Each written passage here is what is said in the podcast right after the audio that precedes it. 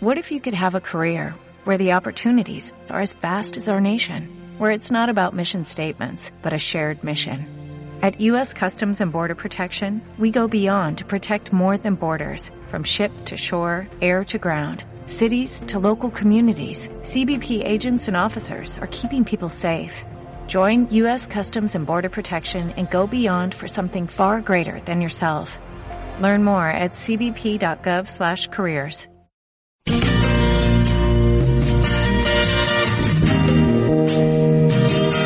Aquí comienza Pasaba por aquí con Alberto Alonso. Pasaba por aquí.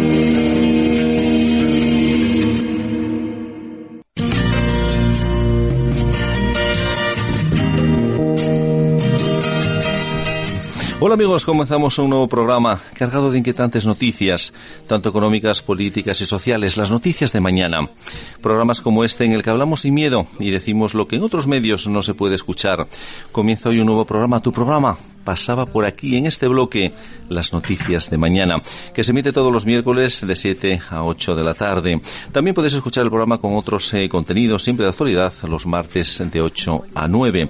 Sabéis que este programa lo hacemos para personas como tú y como yo personas sencillas eh, que quieren un mensaje claro y sin rodeos. Como finalidad tiene acercaros eh, a la actualidad y al día a día de nuestra región con información de primera mano.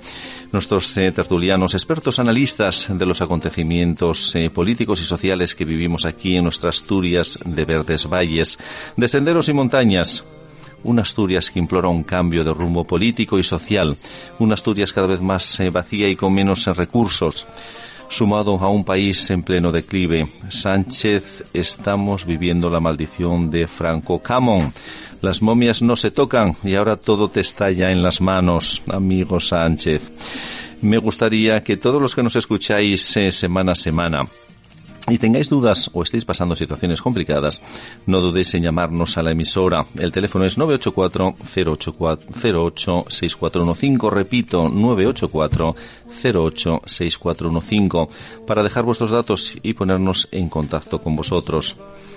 Y entrando ya en materia, os diré que el Estado anuncia un tren rápido de Bilbao Santander tras descartar el AVE Cantábrico. Se presentó el estudio por la ministra de Transporte, Movilidad y Agenda Urbana, Raquel Sánchez. Incluye seis alternativas que supondrán una inversión de entre 2.500 a 2.100 millones. Este estudio se basa en la viabilidad y alternativas para la futura conexión ferroviaria entre Santander y Bilbao. Abre la puerta a la esperanza de un futuro tren rápido entre Asturias y la capital de Cantabria, con la continuidad del proyecto Corredor Cantábrico Mediterráneo, que conduce hasta Valencia. Lo que en primer momento se anunció como AVE de Santander a Bilbao se ha quedado un tren rápido que recorrerá los 100 kilómetros que separan ambas ciudades en una hora aproximadamente. Menos de la mitad de lo que tardan en la actualidad los convoyes más rápidos. Hablaremos también de dónde van a parar nuestros impuestos. José María Figueredo destapa las vergüenzas del gobierno y sus socios. Por esto pagamos amigos, que lo veremos eh, a continuación. Y el sábado 19 de marzo, la ciudad de Oviedo se colapsó. Salieron a la calle tres sectores cansados de trabajar a pérdidas. Me refiero a transporte terrestre, pescadores y agroganaderos. Estuvimos allí con ellos y realizamos una entrevista al presidente de la Asociación de Asturias Ganadera, Alfonso Artiriello. En unos eh, minutos hablaremos de ello. Comenzamos ya las noticias de mañana. Tu programa se pone en marcha. Como bien sabéis, este programa y todos los de APQ Radio se emiten en las emisoras 106.1 y 91.5 de tu FM. También lo puedes escuchar en la web www.apqradio.es. Un programa más. como sabéis, el programa de hoy será dedicado a la actualidad política, social y cultural, informándoos a todos vosotros, a los que nos escucháis. Las noticias de mañana pretende dar una opinión atrevida, valiente y contrastada. Nos acompañan tertulianos de distintos ámbitos profesionales, entre ellos están eh, el doctor Andrés Yabona. Muy buenas tardes. Hola, buenas tardes a todos. ¿Qué tal? Andrés Yabona Fernández, que normalmente me como segundo apellido. Andrés, gracias por estar aquí de Fernández de la Unión Soviética. apellido, apellido raro por naturaleza. Como bien sabéis, amigos, Andrés nos acompaña desde el comienzo de los programas y hoy, Andrés, hacemos el programa número 100. No me lo puedo creer. El número de verdad, 100. 100 Empezamos. programas. ¿Te acuerdas en noviembre del año 19, verdad? Efectivamente. Empezamos con dándole a, la- a la geriatría. A la geriatría, sí señor. Hacíamos aquellos tres bloques. ¿eh? Hoy una hora hablando de temas tan interesantes como son las noticias de mañana, nuestra política, nuestra vida social, eh, la cultura. ¿eh? ¿Por qué momento atravesamos eh, más complicado? Pues eh, gracias por estar aquí con nosotros una Gracias vez a más. vosotros, por supuesto. Tertuliano de Oro eh, en estas tardes ¿eh? Muchas gracias. tan completas. Y por supuesto, Juan Carlos Díaz Villarreal, abogado. Muy buenas tardes, Juan Carlos. Muy buenas tardes, eh, señor presentador, compañeros tertulianos, particularmente, naturalmente, para todos los que nos escuchen, eh, nos escuchan. Y oye, felicidades por esos 100 días, eh, 100 programas. 100 programas, sí, señor. Esto, eh, evidentemente, eh, cuesta un trabajo, pero yo siempre lo digo, el éxito de un programa está siempre en los tertulianos, en vosotros, en los que habláis, en los que sabéis. Yo solo soy el hilo conductor, tengo la gran suerte de teneros, ¿eh? siempre desde el comienzo Pues del, las gracias del por programa. eso. ¿no? Efectivamente. Y cómo no, eh, Laura Orle Díaz, muy buenas tardes, Laura. Buenas tardes, Alberto. Buenas tardes. Buenas y frías tardes a todos. Y frías tardes. Un Ujú. honor y un placer estar en este programa aniversario, aunque fui la última en incorporarme a estas entretenidas tertulias. Y bueno, yo creo que estás equivocado. Yo te llevo la contraria, como siempre. Sin el hilo conductor, esto se rompe. Exactamente, yo soy como ese árbitro de ese gran partido de fútbol, ¿no? De un Madrid, de Barcelona, que me perdonen todos los demás aficionados a otros equipos, que tiene que estar ahí, tiene que verse muy poco, pero tiene que llevar el juego a su buen término. Y bueno, deciros lógicamente de Laura, que trabaja en el área técnica de redes, además que también se encuentra en el área de distribución. Y hoy tenemos una espectadora de lujo, Ana. Muy buenas tardes, Ana. Eh, Muy buenas tardes. Y a los mandos del control técnico, amigos, eh, se encuentra eh, nuestro compañero Fran Rodríguez. Y por supuesto, quien os habla, Alberto Alonso. Ahora relajaros, poned el volumen pertinente a vuestra radio, sacad esa copita de buen vino, que siempre decimos esa copita de buen vino, ya no de café, y disfrutar del programa con la ruta ya marcada y sin retrasos. Comenzamos un nuevo programa. Tu programa pasaba por aquí. Comenzamos ya, amigos.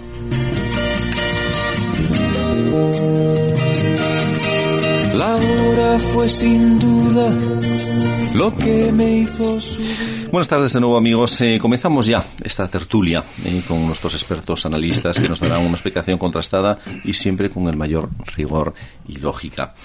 Eh, comenzamos hablando de, antes comentaba el, el tren rápido que, que se va a hacer realmente entre Bilbao y Santander tras descartar lógicamente el AVE. ¿no? Esa movilidad eh, se presentó el estudio por la ministra de Transporte, Movilidad y Agenda Urba- Urbana, eh, Raquel Sánchez, que supondrá una inversión entre 2.500 a 2.100 millones. Este estudio eh, se basa en la viabilidad y alternativas, decía antes, de la futura conexión ferroviaria entre Santander y Bilbao y abre las puertas, esperemos, y que esa, esa- esa pin- pincelada de, esperanza de un futuro tren rápido también entre Asturias y la capital eh, cántabra, con la continuidad del proyecto Corredor Cantábrico Mediterráneo que conduce hasta Valencia, ¿eh? lo que en primer momento se anunció como AVE eh, de Santander a Bilbao, se quedó solo en tren rápido, pero bueno, importante, se quedó en tren rápido que recorrerá esos 100 kilómetros que separan ambas ciudades en más o menos aproximadamente una hora, menos de la mitad de lo que tardan hoy por hoy los convoyes eh, más rápidos. Juan Carlos y Asturias, ¿para cuándo? Bueno, Asturias, pues eh, no lo sé, porque ya sabes que llevamos decenios con el tema de, del AVE nuestro hacia Madrid. Esto de- del tren rápido ese de Bilbao a- hasta Santander, pues no deja de ser un anuncio, ¿no? Es eh, propaganda. Es un anuncio de lo que ni siquiera es un proyecto.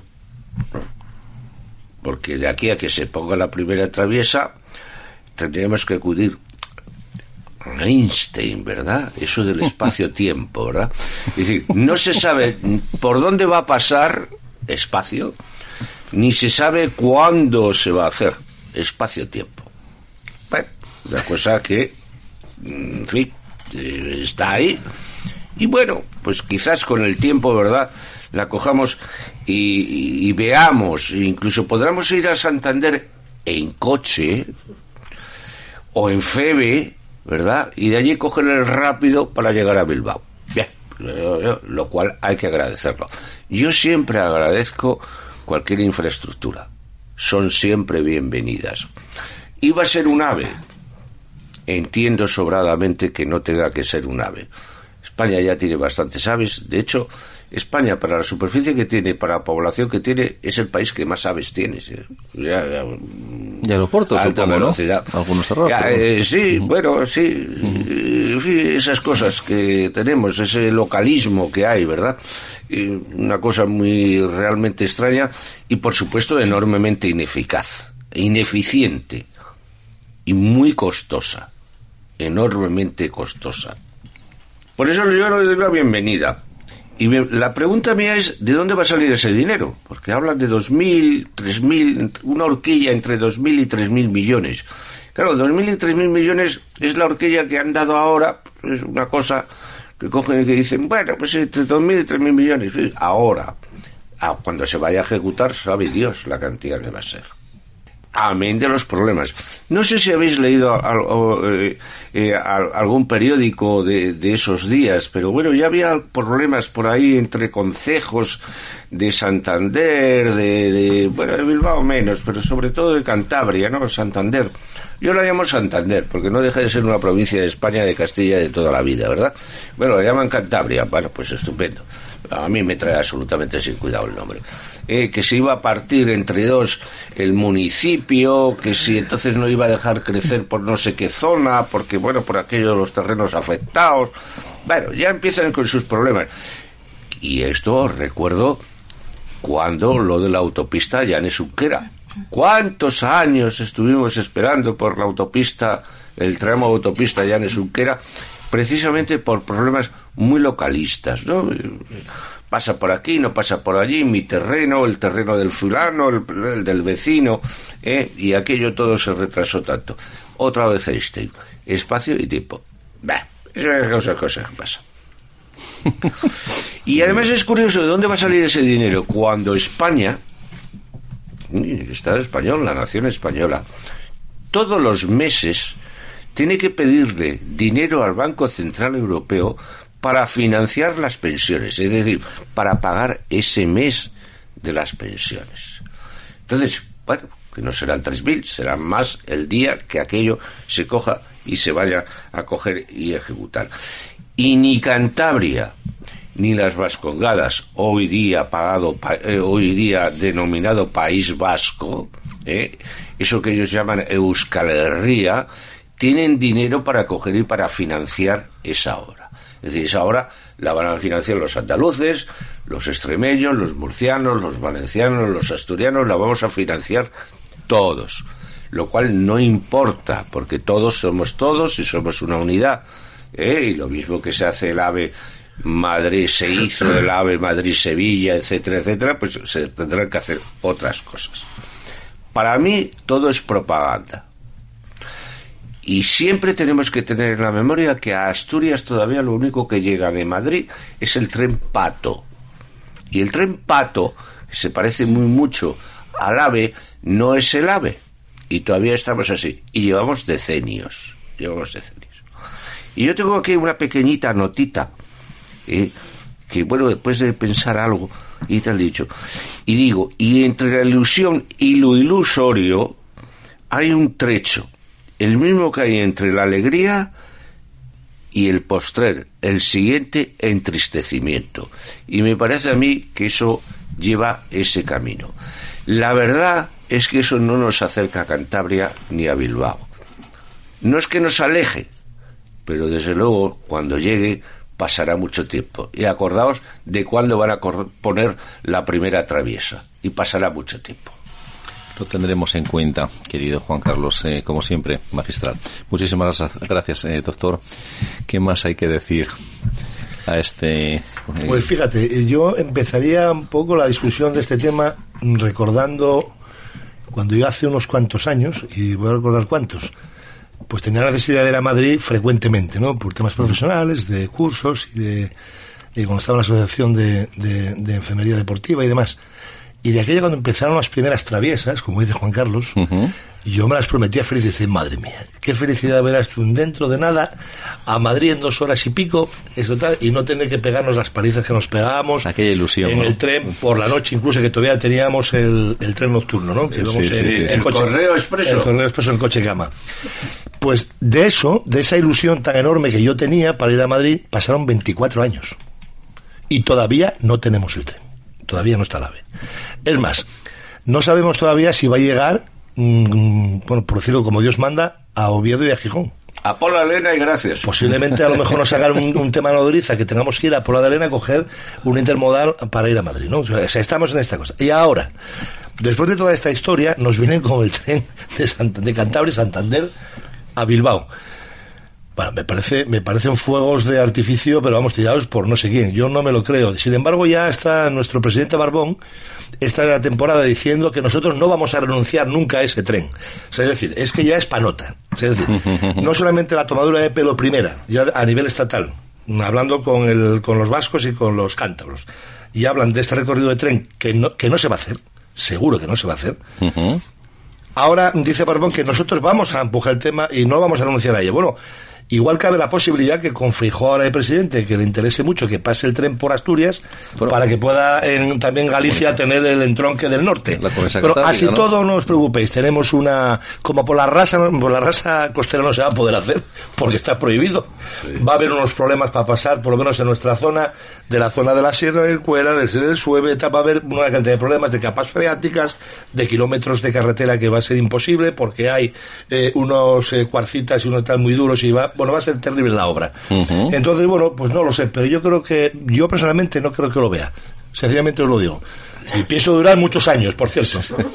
Y tú, Juan Carlos, Yo- también yo piensas tampoco. durar muchos sí, años. Sí, y tampoco creo que... No lo vamos a ver. Además, si, si el otro extremo empieza en Galicia, irá de La Coruña a Ribadeo. Efectivamente. Con lo, cual, con lo cual ya tenemos servido el cachondeo de nuevo. La isla... ¿Eh? No, no, en la isla no necesitamos ningún tipo de tren, estamos muy a gusto. ¿eh? Ya con la autopista tenemos más que suficiente. Bueno, tenemos el cachondeo eh, Sí, sí, sí, sí. de cada poco, el fuego de artificio de cada mm, cierto tiempo sacar pues un, un conejo de la chistera y entretener ahí al, al pueblo pues en tonterías de estas, ¿no? O sea que yo no me lo creo. Pues muchísimas gracias, Andrés. Y Laura, tú que eres más joven que nosotros. A ver, ¿tú crees que lo vas a ver? Porque aquí Gracias. Mm. el quid de la cuestión es esta. ¿Tú No, crees que lo vas yo, a ver? yo no lo voy a ver, pero le voy a echar las culpas a, a- a mis dioptrías. Eh, Vamos, lo tengo clarísimo. Pero es que nos quejamos ya de vicio. ¿No os dais cuenta de que el gobierno que tanto nos quiere, el gobierno central, nos pone el medio de transporte más barato del mundo? A ver, pensarlo, pensarlo por un momento. El tren, por la cantidad de horas que te lleva en su habitáculo, si lo dividimos por el precio del billete, eh, está, está tirado, está tirado. Oye, te puedes Eso pasar un día sí, entero en un tren para llegar a Madrid. Nos quejamos de vicio. Laura, por ¿Para- favor, que no lo suban. ¿Para, Laura, qué, ¿Para qué queremos llegar a Madrid en dos horas? Por Dios, por cierto, eh, quitar el famoso coche cama para mí fue un atraso y fue una pérdida. Pues. Eh, los diarios, por ejemplo, el diario Montañés, uno de los que más tirada tiene en Cantabria, Cantabria, Juan Carlos, que a ver si vamos a empezar aquí a decir la provincia de Oviedo y la liamos parda, ¿eh? Eh, Es de Gijón, no me abras el mel- Cuidadillo, ¿eh? nacida, ¿eh? nacida en Áviles. Bueno, oye, Cuidado, entonces. algo bueno hay que tener en esta Eh, vida, ¿eh? eh, pero bueno, a ver, lo que íbamos, el diario Montañés alguno más, y se hacía eco hoy que esto era un proyecto que estaba en fase embrionaria, a ver si no nos lo abortan, que encima está el tema también como está, y que a ver si en el 2040 se empezaba a ver algo. 2040. En- Otro- Largo me lo fías. Si empezamos, vamos, si la, si la primera 2040. traviesa se coloca en el Mamma 2040, mía. mm, yo calculo que para ese entonces el Ministerio de Inmovilidad, que espero que haya dejado de existir, porque no sé si os fijáis que realmente lo que nos llevan es a la inmovilidad.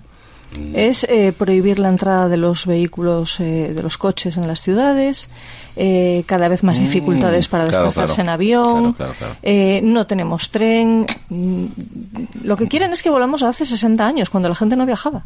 Pero te has fijado que tenemos muchas bicicletas puestas por ahí. Eh, sí, yo me veo efectivamente con 80 años subida encima de una bicicleta con esta climatología que tenemos aquí en Asturias. Encantada de la vida, vamos. Y además que las tenemos en el extrarradio de la ciudad. Eh, hay pocas en, en, el, en el centro, ¿no? Que, que Sí, puedas coger. sí, y las ¿no? pocas que hay normalmente están cogidas siempre. Esto es como cuando vas a... No os quejéis los de Avilés y los de Gijón, porque la bicicleta Oviedo En Oviedo, es, eso iba a es panota. exacto. Eh, ahí, sí que había que poner un teleférico, más, Eso porque, iba a porque en yo bicicleta yo no pienso subir de la tenderina al, al, al Cristo, no pienso Es que subir. tú piensas que lo tenemos Bueno, así es que, es que ¿eh? te No, mueres. pero bueno. Hay que Vamos. poner tres puestos de, de, de- de recuperación eh, cardíaca. La RCP, la- No, no, no, vamos, sí, vamos. pero para las prácticas de traumatología en el UCO va a venir fenomenal. Ah, bueno, eso sí, no, no, Vamos. no, por supuesto. Estoy segurísimo. Bueno, Los fisioterapeutas se van a forrar.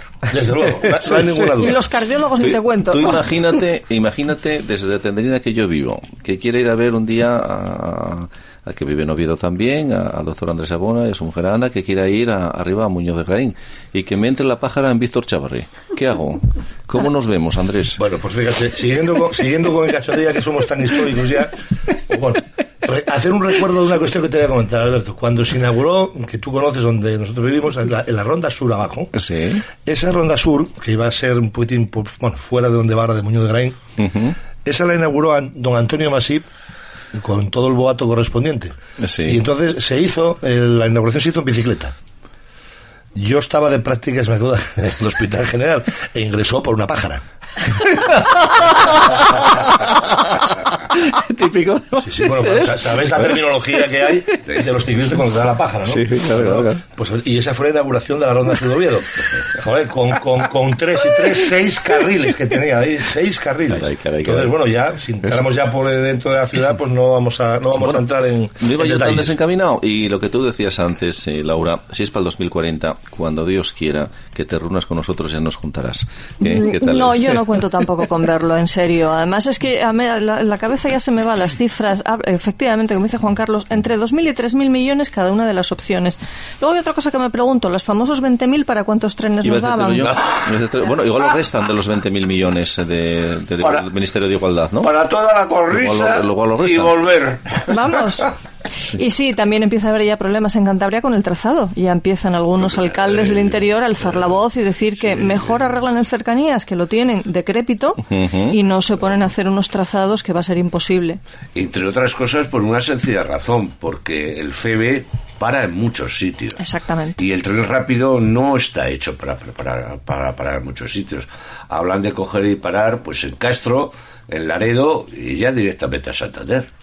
Entonces, oiga, eh, las comunicaciones son eso, comunicaciones. Entonces, bueno, es un poco complejo. Eh, hay valles allí, ¿eh?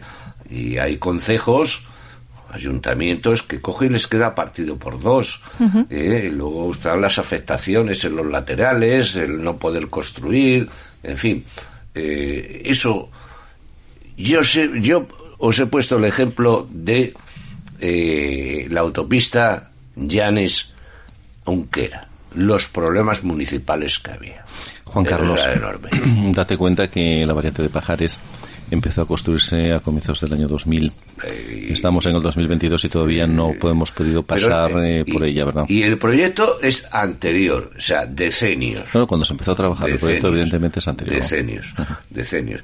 Y es muy problemático, todo eso es, es muy problemático. Además, estamos en el norte. Esto no es la meseta. La meseta metes unas palas de esas, eh, eh, bueno, pues esas maquinarias inmensas que hay con unas ruedas que son más altas que cualquier paisano grandón, eh, y empiezas a tirar, sacar tierra a un lado, meter en el otro y vas rellenando y tal. Aquí eso no lo puedes hacer. No. Aquí es valle y montaña. Pero eso ya se Es sabe. Claro, hay que Puente, meter las toneladoras, hay que puente meter- claro, y claro. túnel. Claro. Puente y túnel. Puente y túnel. Y ríos. Y esto. Y aquello. Y luego el Sí, Juan terreno. Carlos, pero, complicado. pero la- la orografía ya sabemos de- desde hace siglos la que tenemos. Sí, que no nos vengan tenemos, entonces a engañar no, no. diciendo que se va a hacer una obra, una infraestructura, cuando se sabe que la orografía y, y el- y la, y la geología de Asturias, joder, toda la cornisa cantábrica, es la que es. Efectivamente, la variante de Pajares está como está por los graves problemas geológicos que presenta. Como tantas otras obras en Asturias, como por ejemplo los pozos de tormentas en Gijón, y como fue eh, la zona de Unquera también, efectivamente, las la montaña se venía abajo. Pero eso ya lo saben. Entonces, o que hablen claro, o que dejen de engañarnos. no. Ellos se dedican a, ilu- a la ilusión. Y luego nos quedamos con lo ilusorio eh, para pasar a la tristeza. De calcular, Es la realidad. calcular los ciento y pico kilómetros que puede tener eh, de la Bala de Asturias y no fuimos capaces de poner el tren de Oviedo a Cabueñes. Por ejemplo. A la universidad, ¿no? Por Ni el metro- que también nos lo prometíamos felices. El famoso metro metrotren tren de de Gijón. Que sabes que había una, ¿Cuántas veces una empezó ese estación que se iba a hacer terminal en Cabueñes para la zona universitaria. Claro, claro, claro. Y está llena de agua, creo, ¿no? Está, Sí, está- está lleno de inundada. agua, inundada completa. Y, o sea, que no se pudieron hacer tres kilómetros de túnel. Laura, pero no sabíamos que Ha- había agua de- subterránea en de Asturias. Pero-. No sabíamos que había agua subterránea. Eso en Asturias casi casi Sí, imposible, sí, ¿no? es En la- en la, meseta de asturiana casi casi imposible. ¿no? Fue toda una sorpresa, sí, Sí, sí, sí, sí. efectivamente. Estaba hablando del hospital de Cagüeñes, pero es que sencillamente el hospital de Oviedo al que van todos los asturianos, oye, desde Avilés o desde cualquier parte, llegar al hospital es toda una odisea. Y aparcar ni te cuento. Bueno, eso ya- claro. Cosa que se hace en una entrada ahí. Bien, eh, Fran, tenemos el audio preparado de José María. Bien, bien. eh, amigos eh, que nos estáis escuchando, si tenéis que ir al baño ahora, no vayáis, esperad, esperad, porque esto hay que escucharlo, hay que oírlo, porque queremos que sepáis dónde van nuestros impuestos. ¿eh? Entonces, el diputado eh, nacional por Vox en el Congreso, José María Figaredo, destapa las vergüenzas del gobierno y de sus socios. ¿eh? Y quiero que sepamos para qué pagáis, para qué pagamos nuestros impuestos. Adelante, Franco, la audición y la comentamos ahora. ese cebo. Fundación Internacional para Iberoamérica de Administraciones y Políticas Públicas. Recibe 73 millones de euros en subvenciones. Es una agencia de cooperación. Y algunos de los proyectos que ha lanzado. Fortalecimiento de la Agencia del Catastro de Bielorrusia. 73 millones de euros. Apoyo a la reforma de la policía de Myanmar. 73 millones de euros, ¿eh? Mejora de las condiciones de, de empleo en Georgia. No Georgia, Estados Unidos, en Georgia. En fin, 73 millones de euros. Para ser una agencia de cooperación para Iberoamérica está bastante deslocalizada. Pero bueno, apoyo institucional para mejorar el desempeño del sistema tunecino de investigación de innovación. Bueno, 73 millones de euros. Por supuesto, la secretaria general de esta fundación es del Partido Socialista Catalán. Fundación Prevención Riesgos Laborales, 15 millones de euros. ¿Se acuerdan de todas aquellas historias pequeñeces, eh? De los seres de Andalucía, eh, los cursos de formación, sí, pues bueno, aquí está. Fundación Prevención Riesgos Laborales. Fundación Estatal para Formación y el Empleo, 55 millones de euros. Misma historia. Fundación de la Escuela de Organización Industrial. Esto es una universidad que presta másteres, etcétera. Bueno, ya hay muchas empresas en el mercado que hacen esto. Hay la UNED, que es una eh, universidad pública, Menéndez Pelayo, etcétera. Bueno, pero esta escuela recibe dos millones de euros en subvenciones, pese a tener tres millones de beneficios. Que yo no entiendo muy bien por qué subvencionamos un organismo público que además obtiene beneficios. Ahorrémonos por lo menos este- e- e- esa subvención de dos millones. Bueno, Fundación Española Ciencia y Tecnología, 19 millones de euros. Esta se organiza, se dedica a organizar eventos. En, en el ejercicio pasado organizó seis eventos. 19 millones de euros, ¿eh? Seis eventos. Tócate las narices. Y algunos de los eventos, conferencia, un diálogo entre el arte y la ciencia, del cosmos a la vida, lienzo a lienzo, 19 millones de euros. Coloquio sobre divulgación digital, 19 millones de euros. Biología del amor, 19 millones de euros. A esto se va el dinero del contribuyente, señores de Podemos. No cuenten batallas. Fundación Biodiversidad, muy bonita, 12 millones de euros.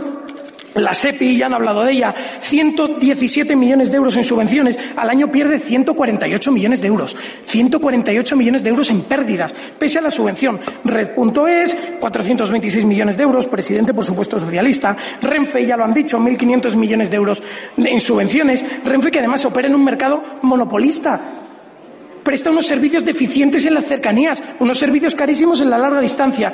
Y así, Se- una señor tras otra. tiene que Sí, ya termino. Por último, RTVE. RTVE, la otra corona de la, de la, joya de la corona, mil millones de euros en subvenciones. Y entre otras cosas, el programa de Jesús Cintora, que nos ha costado unos cuatro millones, 43 mil euros por programa. Señores televidentes, cuando vean cada programa de Cintora, que sepan que ustedes han pagado 43 Señor mil millones está de fuera euros. de tiempo. En fin, todos los españoles que cobran menos de 21.000 euros podrían no pagar IRPF. Bien, ahora sí, amigos, eh, estoy seguro que tenéis que ir al baño, es normal. ¿eh? Hay que intentar eh, evacuar eh, todo lo que se acaba de tragar ahora mismo. Cuando volváis eh, ya estaremos hablando de ello. Y vamos a empezar eh, por ti, Laura. Este desaguisado, tú que estás metida en una política, eh, política activa, directa, eh, estas vergüenzas, eh, ¿cómo lo definirías tú? Esta intervención de José María, que a mí me encantó ya el día que la escuché, eh, a ver, eh, efectivamente es jocosa, pero, pero la realidad es que eh, es para llorar, porque lo que está diciendo son verdades como puños. Y si recordáis la última frase, los españoles que ganen menos de 21.000 euros estarían exentos de IRPF, eh, es para hacérselo mirar, ¿eh? Porque ahora mismo hay muchísimos españoles en esa, en esa franja. Entonces, bueno, eh, que nos estén apretando las clavijas como nos las están apretando para tirar el dinero en sus chiringuitos, esto es sangrante. Es la tomadura de pelo llevada a la enésima potencia. Y encima eh, nos, nos, siguen engañando. A ver, eh, no tiene nada que ver con el tema, pero la huelga de los transportistas. Eh, al final eh, han recapacitado, bueno, sus motivos tendrán y han dicho, vale, eh, aceptamos eh, esto que nos ofrece el gobierno. ¿Qué les ofrece? Si no les ha ofrecido más que humos, la segunda derivada de la gaseosa, el famoso descuento. Subimos 50 y bajamos 20. Exactamente. Y de esas 20 nosotros 15. exactamente. Las otras 5 las petroleras. ¿no? Exactamente. Entonces, bueno, y encima ayer y antes de ayer las eh, gasolineras no daban abasto, no podían aplicar el descuento, los sistemas informáticos estaban colapsados. Pero volviendo a José María, eh, 73 millones de euros. ¿Cuántos trenes tendríamos? Hombre, de cercanías y pequeñitos, pero vamos, por lo menos para algún vagón nos daba. Es regalar el dinero cuando se necesita en casa. Y fuera de este país. la gran Exactamente. de ello, A ver, yo no digo que no colaboremos en, en la cooperación internacional, por supuesto, por supuesto, sí podemos, pero primero será para el de casa, ¿no? Si de la nómina nos sobran 100 euros y nuestro hermano, nuestro padre, nuestra hija los necesita, primero será por sentido común para, para los de casa. Si, es, si el ámbito familiar lo tenemos cubierto, bueno, pues el vecino de al lado. Y así sucesivamente, pero no, aquí eh, estamos siempre, Ayuntamiento de Gijón, que no tiene competencias en cooperación internacional. 1.700.000 euros a cooperación internacional. Claro, si en todos los ayuntamientos estamos haciendo esto, si a nivel nacional estamos haciendo esto, es que es imposible. Resulta que somos un país rico, no, lo siguiente. Pero claro, estamos tirando el dinero del contribuyente. Estupendo, pues muchísimas gracias, eh, Laura. Eh, Andrés, por favor. Bueno, pues en la misma línea que, que denunciaba José María Figaredo en esta historia, mm, él está contando el dinero que sale y el dinero que no vuelve. Sin embargo, cuando vienen noticias como el otro día que una diputada, no sé si era la, diputada Olona, me parece, denunció la cuestión de un desfalco de 5 millones directamente de la misma agencia internacional de cooperación al desarrollo de 5 millones que habían chupado en Panamá. En Panamá. Quiere decir que el dinero sale y allí se roba. Claro, se roba claro, llenas, claro, claro, ¿eh? claro. Fueron Ahí se 5 reparte, ¿no? millones de euros, que no son moco de pavo. ¿eh? O sea, de la- del dinero que llegó de la, de la agencia, de la ECIF, esta famosa, del dinero que llegó ya a Panamá, 5 millones desaparecieron. Claro, hay una denuncia interpuesta y no sé cómo, bueno, me imagino que no pasará nada, ¿no? Como siempre. Vosotros los letrados que sabéis de estas cosas, me imagino que habrá denuncias y llegará aquí y luego, bueno, será que no hay tiempo y se le acaba el tiempo, entonces eso se puede continuar, ¿no? Como todo es. Pero bueno, eh, imaginaros esto Sí, que es la punta del iceberg. Imaginaros toda las agen- esta agencia que funciona a nivel mundial, pues imagínate el tema de la policía ahí y tal, el dinero que va a Surinam y la cantidad de dinero que desaparece al cabo del año. Es un auténtico, es un auténtico atraco al pueblo español. Por supuesto, por supuesto que sí. Bueno, eh, eh, Juan Carlos, eh, Pues, pues, tú Juan- como, como abogado, Juan Carlos, como jurista, como... Juan, Juan Carlos lo que dice es una cosa muy sencilla, que don José María Figaredo, nuestro diputado de Asturias en el Parlamento, en el Congreso de los Diputados, ha puesto el dedo en la llaga. Ha puesto el dedo en la llaga en los presupuestos generales del Estado. Nuestra compañera Laura eh, ha puesto el dedo en la llaga en el presupuesto del Ayuntamiento de Gijón, que es en el que está, 1.700.000 euros. He oído hablar, que es una barbaridad, por supuesto, porque es una cantidad que es enorme. eh, y debe ser que en Gijón sois muy ricos. Pero ojo, en Avilés también hay, ¿no? ¿Eh? En Avilés no está Arancha, no está Ara- Arancha, nuestra compañera Arancha, que es nuestra portavoz del grupo Vox, eh, en el ayuntamiento, pero eh, nosotros lo que podemos coger y decir es que eh, podemos también destapar las vergüenzas de nuestro ayuntamiento de Avilés, de doña Mariví Monteserín, que es la señora alcalde, ¿verdad? Y entonces el ayuntamiento de Avilés, por poner unos ejemplos, eh, ha dedicado 180.000 euros a cooperación internacional. Ha dedicado 19.000 euros a promoción del asturiano. Y ojo, esta es muy buena. no es una cantidad grande, ¿no? Pero para cigalas y langostinos da. Y son 1.800 euros a meriendas feministas. 1.800 euros a meriendas A meriendas feministas. feministas. Hay más ejemplos, ¿no? Pero bueno, con estos mucho tres... mucho comen las mujeres, ¿no? eh, bueno, yo no lo sé. Dicen que lo llaman el chocolate del loro. No, esto, el loro, la verdad es que debe estar de Lo azúcar del loro, y de glucosa, bueno, no, no lo sé. Estos son solamente unos ejemplos muy sencillos, ¿verdad? Y, y es que a los avilesinos, a los ciudadanos de Avilés que vivimos aquí y contribuimos aquí, hay que decirles que ese dinerito, eh, que es muy poquito, no es ninguna cosa del otro mundo, el Ayuntamiento de Avilés tiene un presupuesto, que ya lo he comentado aquí muchas veces, sobre 73 millones de euros. O sea que, bueno, haciendo la proporción, da, ¿eh? es una- son cantidades. Eh, hay que decirle que eso sale del IBI. Es decir, eso que todos llamamos contribución, que nos llega en noviembre. La viñeta, que nos llega ahora en mayo. Y así sucesivamente, un montón de impuestos, tributos municipales, tasas, etcétera, etcétera. Todo eso sale de ahí. Y en Avilés tenemos muchas necesidades. Muchísimas. De hecho, por ejemplo, Muchísimas. por poner un ejemplo, si vamos nosotros a la Plaza del Pescado, eso que llamamos la cabeza de caballo, ahí está la hermandad franciscana. Lo único que hay que hacer es ir todos los días allí a las 12, 12 de la mañana, y ver la cola de gente que hay. Pero, para comida. Para comida, para poder comer el día a día. Juan Carlos, los gastos porque sean pequeños o las dotaciones presupuestarias porque sean pequeñas no dejan de ser importantes. Por supuesto. Eh, un ayuntamiento hay que gestionarlo como gestionas tu economía doméstica, aunque suene muy básico.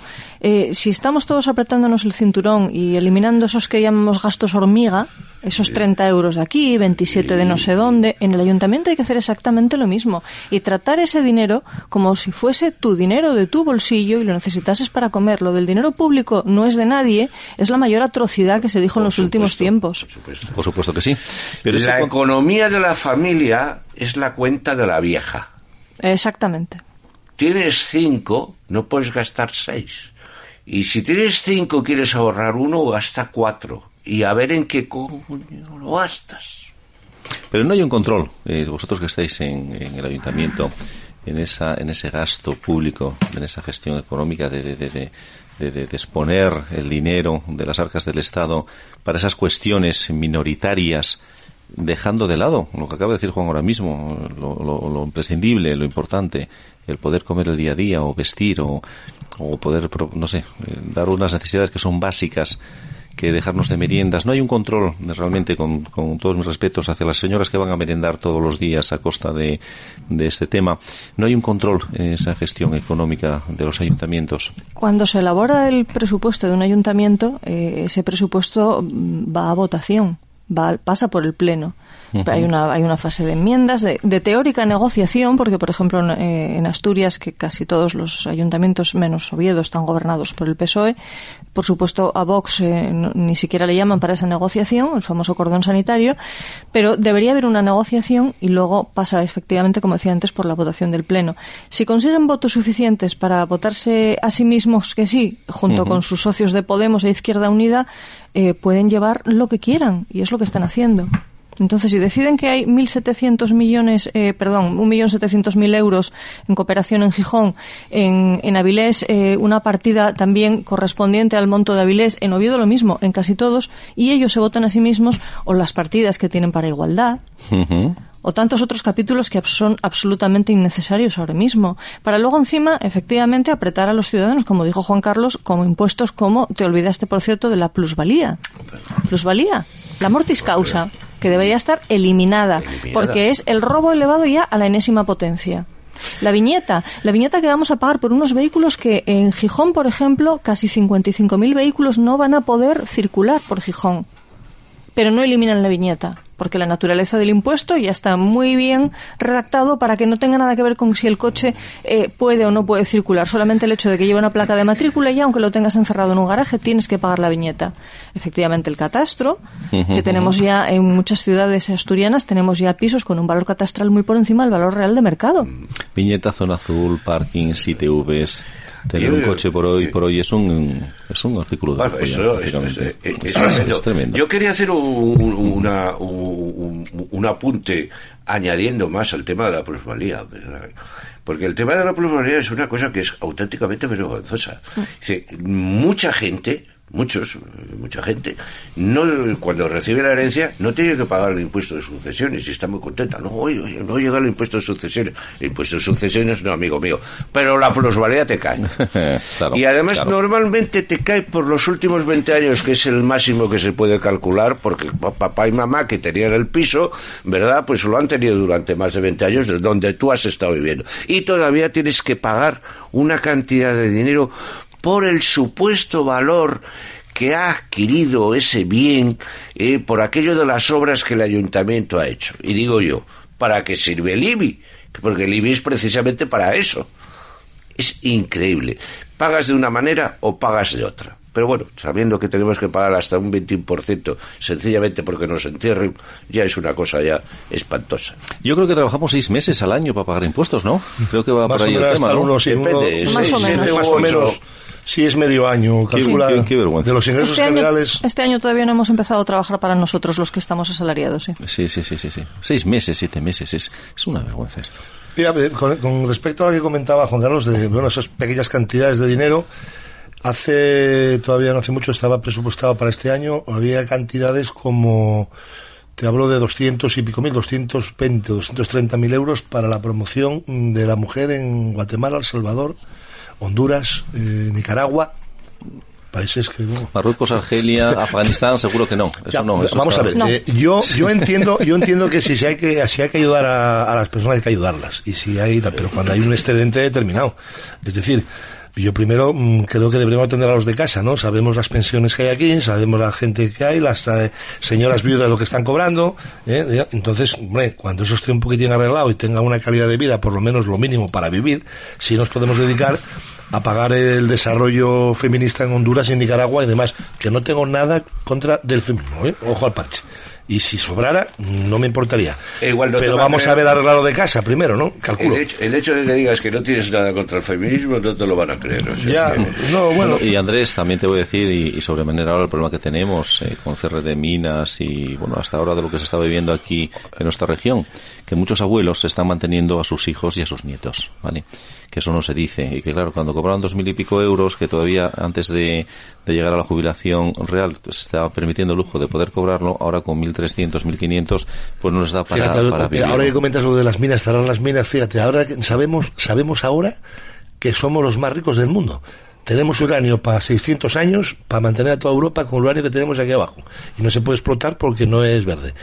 tenemos las tierras raras, creo que más impresionantes entre Orense, eh, Zamora, León, eh, Extremadura, eh, parte de Portugal, creo que tierras raras Y Ciudad Real. a tope, a tope para el tema de microcomponentes, para medicina, para automóviles, para todo. Litio. Resulta, resulta que está todo cerrado y no se puede explotar. ¿Y gas? Es más, tenemos gas también, ¿no? ¿Y gas? Ahora nos enteramos que también tenemos gas. El fracking. El Eh, fracking. sí, pero no se puede hacer lo fracking, podíamos Juan Carlos, hacer, tampoco, está pero lo podemos traer de Estados Unidos que Lo traemos no lo con fracking de Estados no Unidos, así es. Eh, Fran, en esta nueva audición que vamos a poner ahora, no la vamos a poner toda, yo te marco cuando cortes, que es una entrevista que hice a Alfonso Ortidillo, porque vamos a hablar ahora, amigos, eh, ¿queréis comentar algo más de este tema o pasamos, o pasamos ya al siguiente?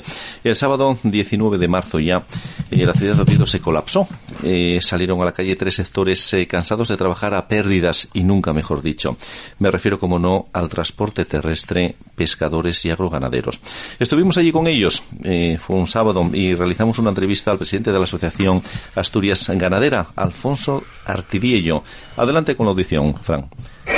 Hola, buenos días amigos. Estamos aquí en plena manifestación hoy sábado, en el cual se han juntado varios sectores, entre ellos eh, transporte, pesca y, como no, los agroganaderos eh, de esta región.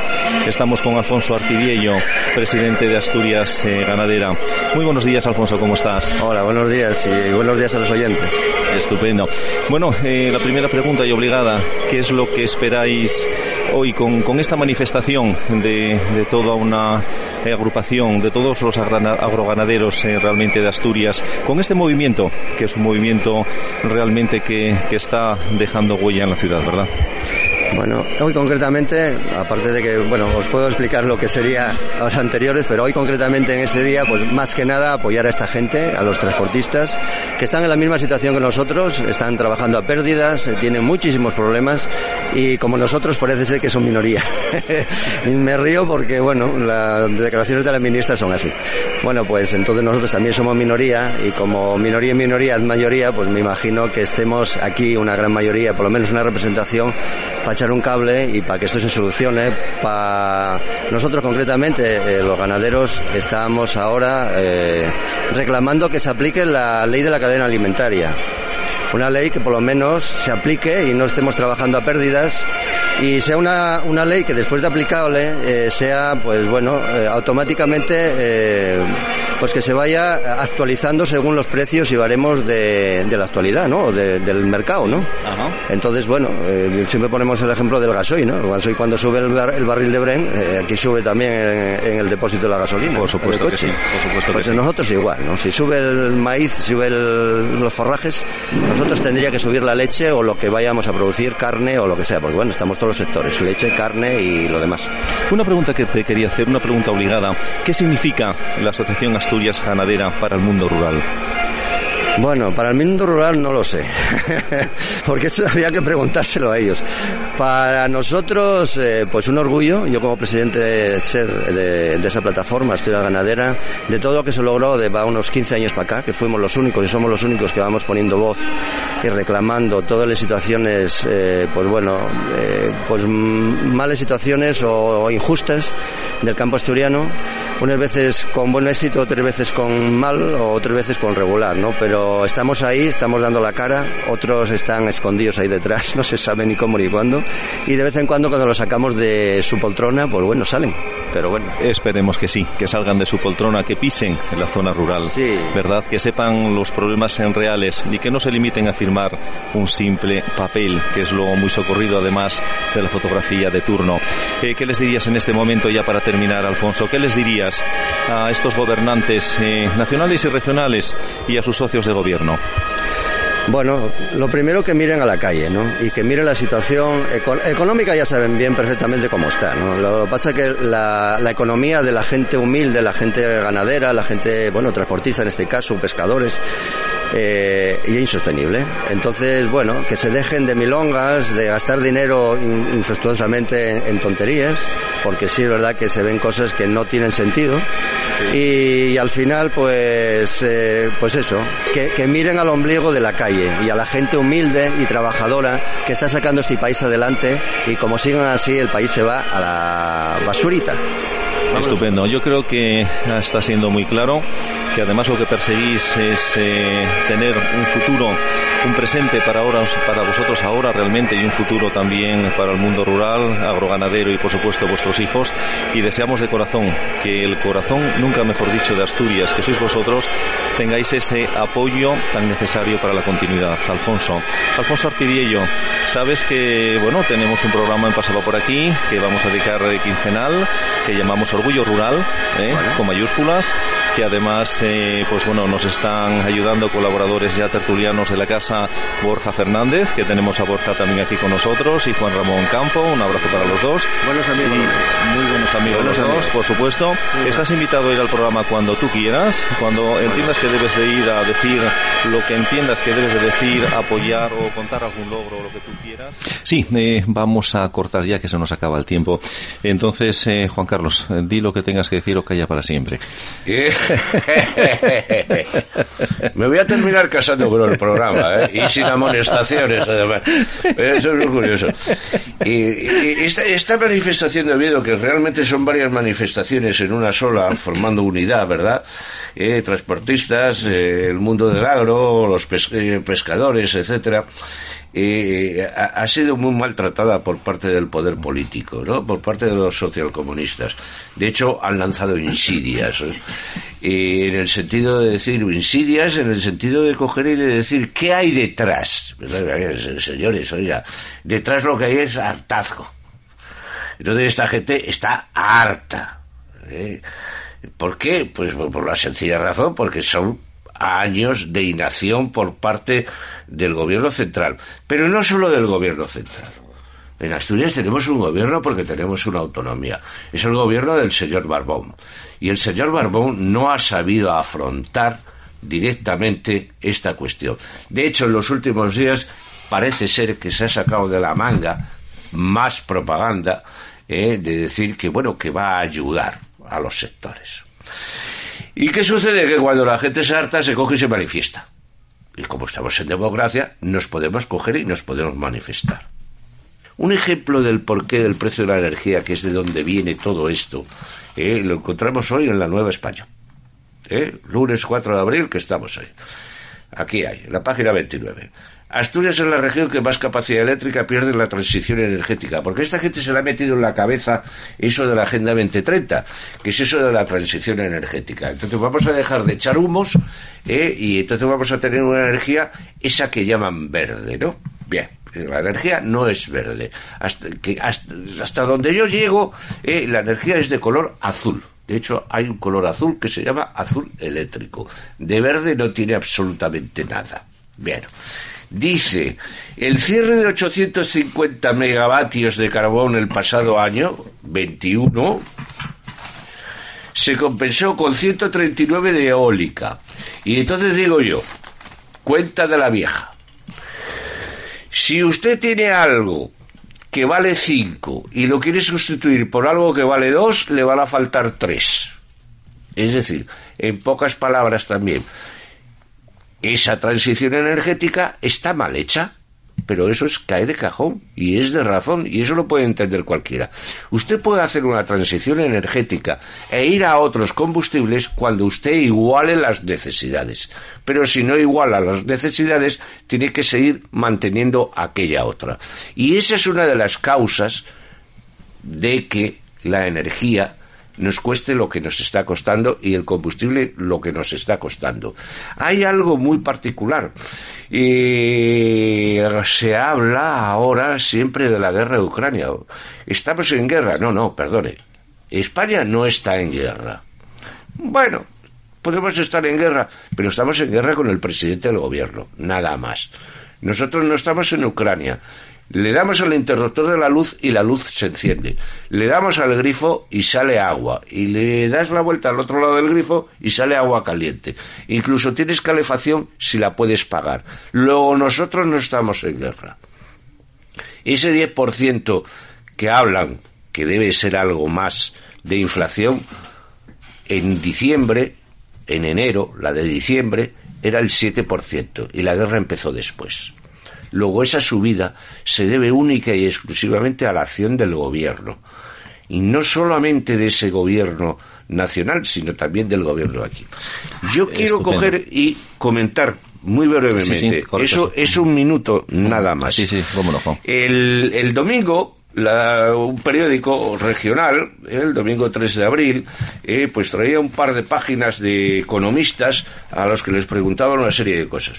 Y don Juan Vázquez, que es eh, profesor de economía y que fue, mm, creo recordar que decano también, decía él, y aquí trae sus palabras, dice, ahora podemos descubrir que la retórica no soluciona problemas, que hace falta consistencia y no palabrería, que en vez de procurar que nadie se quede atrás, corremos el riesgo de que atrás nos quedemos todos, que vamos a despertar de las veleidades del sueño de país rico que parecía tener garantizada para siempre y sin esfuerzo la prosperidad, como si se tratase de un derecho natural que corremos el peligro de un empobrecimiento general y de una generalización de la tensión social. Y ahí, ahí vamos. Estupendo, pues muchísimas gracias, Juan. Eh, quiero cerrar contigo hoy, Andrés. Eh, por lo tanto, Laura, eh, adelante es tu turno y exponer algo más de lo que ha dicho realmente. Con este movimiento que hemos tenido el realmente el, el, 19 de marzo realmente de los agroganaderos, los tres sectores eh, muy castigados que están trabajando ya pérdidas, como decía antes, ¿no? Tanto agroganaderos, eh, pescadores, eh, transportistas, que se juntaron todos, colapsaron Oviedo. Yo lo viví, yo estuve allí también, ¿no? Con, con toda la gente que estaba peleando y luchando por, por mejorar sus condiciones laborales y poder llevar su pan a casa, simplemente. No era ni mucho menos como el gobierno nos quiso hacer entender grupos organizados de la extrema derecha, no, eran padres de familia que lo que querían era llevar el pan a su casa. Por favor, eh, Sí, efectivamente, eh, tuvieron la desfachatez de llegar a decir que era un movimiento parecido a los chalecos amarillos, que detrás estaba la extrema derecha. no, no, señor. Y aparte del colapso de Oviedo el día 19, hubo manifestaciones espontáneas en, más ciudades y, pueblos asturianos y, en toda España. Y yo creo, voy a decir algo muy rápido y muy sencillo para no, no perder ya. Sí, sí, no, es tu, no es tu tiempo. Eh, detrás de esto hay algo muy sencillo y muy básico en el ser humano, el instinto de supervivencia. Ni más ni menos. Eso es lo que está detrás de todo esto. Es gente que se ve abocado eh, a la hambruna. Porque la gente del campo, cuando no tiene ingresos, a lo que va es directamente al hambre. Es, es, nuestro sector más básico, deberíamos cuidarlos como Y tú lo conoces muy bien, porque además tú también estás muy relacionada con el campo, ¿verdad? Eh, sí, a ver, yo tengo una casa en, la, en, la cuenca, en la cuenca minera, y lo que tengo es muy cerca a todas estas personas que viven todavía de la Santa Unosa, como ellos la llaman. Y efectivamente son familias enteras, porque había mineros que se jubilaban en perfecto estado de salud con 40 años durante 20 a lo mejor estaban cobrando 4 o 5 mil euros y cuando pasaban a caja, como decían ellos, que ya era pasar a la seguridad social, eh, dos mil y pico euros. Claro, con esos, con esos sueldos, eh, bueno, sueldos, pensiones, vivían familias enteras. Esos, Esas personas ya van empezando a faltar, son los abuelos. Y es una parte de Asturias que se ve abocada directamente a la ruina. Totalmente de acuerdo. Lo comentábamos antes, Laura. Y tú lo vives, tú lo conoces día a día, lo conocemos todos, pero quien lo vive sobremanera y más directamente. Muchísimas gracias por tu intervención, Laura. Andrés, quería cerrar contigo hoy. Un apunte muy rápido, nada más, un detalle. Eh, yo creo que la izquierda, estoy convencido de que están contra la producción de proximidad, eso lo tengo claro. Defienden al pueblo, defienden tal, pero resulta que cuando hay que apostar por los ganaderos, por los pequeños ganaderos y los pequeños eh, barcos de pesca que tenemos en los puertos, que son también pequeños Asturias, eh, van a por ellos directamente. Y voy a poner un ejemplo claro. lo de la cuota de láctea ya sabemos todos, no hace falta entrar en, discordia. Eh, calcular del tema de la searda, eh, estamos, la cuota está en Asturias al 17%, sí. tiene el País Vasco un 47% bueno. y tiene un 24% Cantabria. Nosotros estamos en un 14%. Con los restos. Con los restos. Un 8% que nos rebajaron la última vez. Tenemos un gobierno de izquierdas. ¿Cómo se defiende esto? Este gobierno de Asturias no debería defender esta cuestión. Y encima que el año pasado sabes que nos cortaron hasta el tema del tiempo, ¿no? Un mes antes recuperaron un tema del bonito y demás. Sí. Quiere decir, no les gusta la cuestión de proximidad, con lo cual ya, bueno, huelgan pues, comentarios, ¿no? Pues muchísimas gracias, Andrés. Quiero agradecer eh, Andrés Yabona Fernández, a Laura Uller Díaz y a Juan Carlos Díaz Villarreal vuestra presencia y comentarios. Como no, Arancha, que seguro que nos está escuchando desde la radio, eh, desde, desde su casa en este caso. Y, por supuesto, nuestra invitada de honor, Ana. Y ya sabéis, amigos, que hoy despediremos programa con tres célebres frases. Dicen así, no sé si dará tiempo, Fran. El poder tiende a corromper, el poder absoluto corrompe absolutamente. La segunda dice, las leyes injustas son una telaraña a través de la cual pasan las moscas grandes y las más pequeñas quedan atrapadas. Y la última dice, aquellos que pueden hacerte creer en lo absurdo, pueden hacerte cometer atrocidades. Mi amigos, ya no da mucho más tiempo. Eh, realmente, como siempre os decimos, eh, cuidaros, buena semana y no os olvidéis de una cosa, de ser felices.